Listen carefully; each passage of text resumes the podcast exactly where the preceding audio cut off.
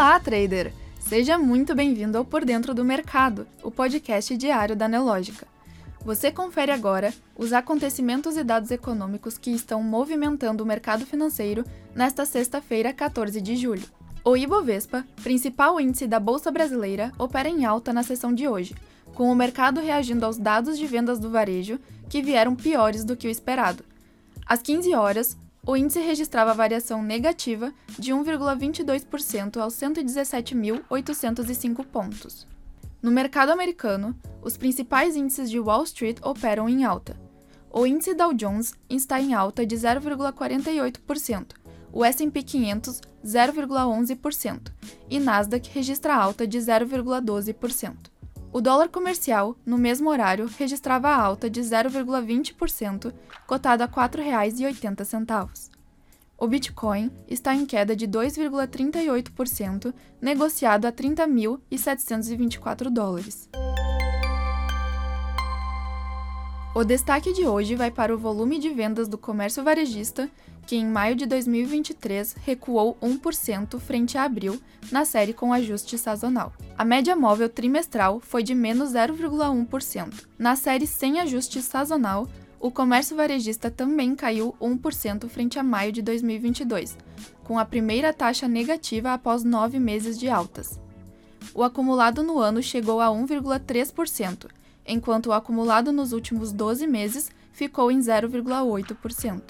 Destaque também para o Índice de Sentimento do Consumidor dos Estados Unidos, que avançou de 64,4 em junho para 72,6 em julho, na leitura mais favorável desde setembro de 2021, informou nesta sexta-feira a Universidade de Michigan.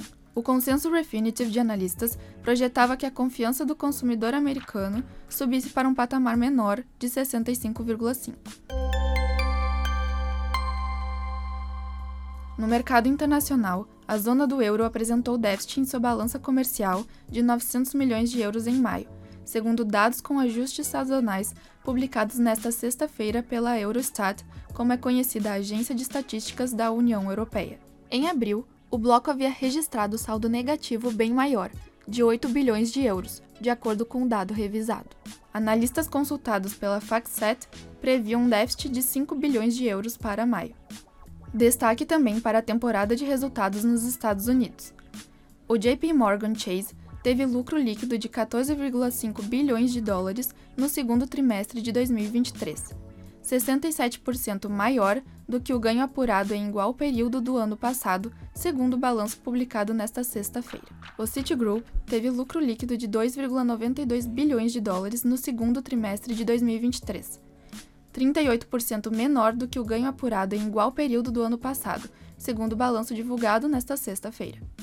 No entanto, o lucro por ação do banco americano entre abril e junho, de 1,33 dólares, superou o consenso de analistas consultados pela FactSet de 1,31 dólares. O Wells Fargo elevou sua previsão anual para a receita líquida de juros depois que seu lucro subiu 57% no segundo trimestre fazendo com que as ações subissem 4% nas negociações de pré-mercado. Por fim, a BlackRock registrou lucro líquido de 1,366 bilhão de dólares no segundo trimestre de 2023, valor 27% maior do que o ganho obtido no mesmo período de 2022, segundo o balanço financeiro divulgado nesta sexta-feira. Com ajustes, o lucro por ação entre abril e junho foi de 9,28 dólares, acima do consenso da FactSet de 8,52 dólares.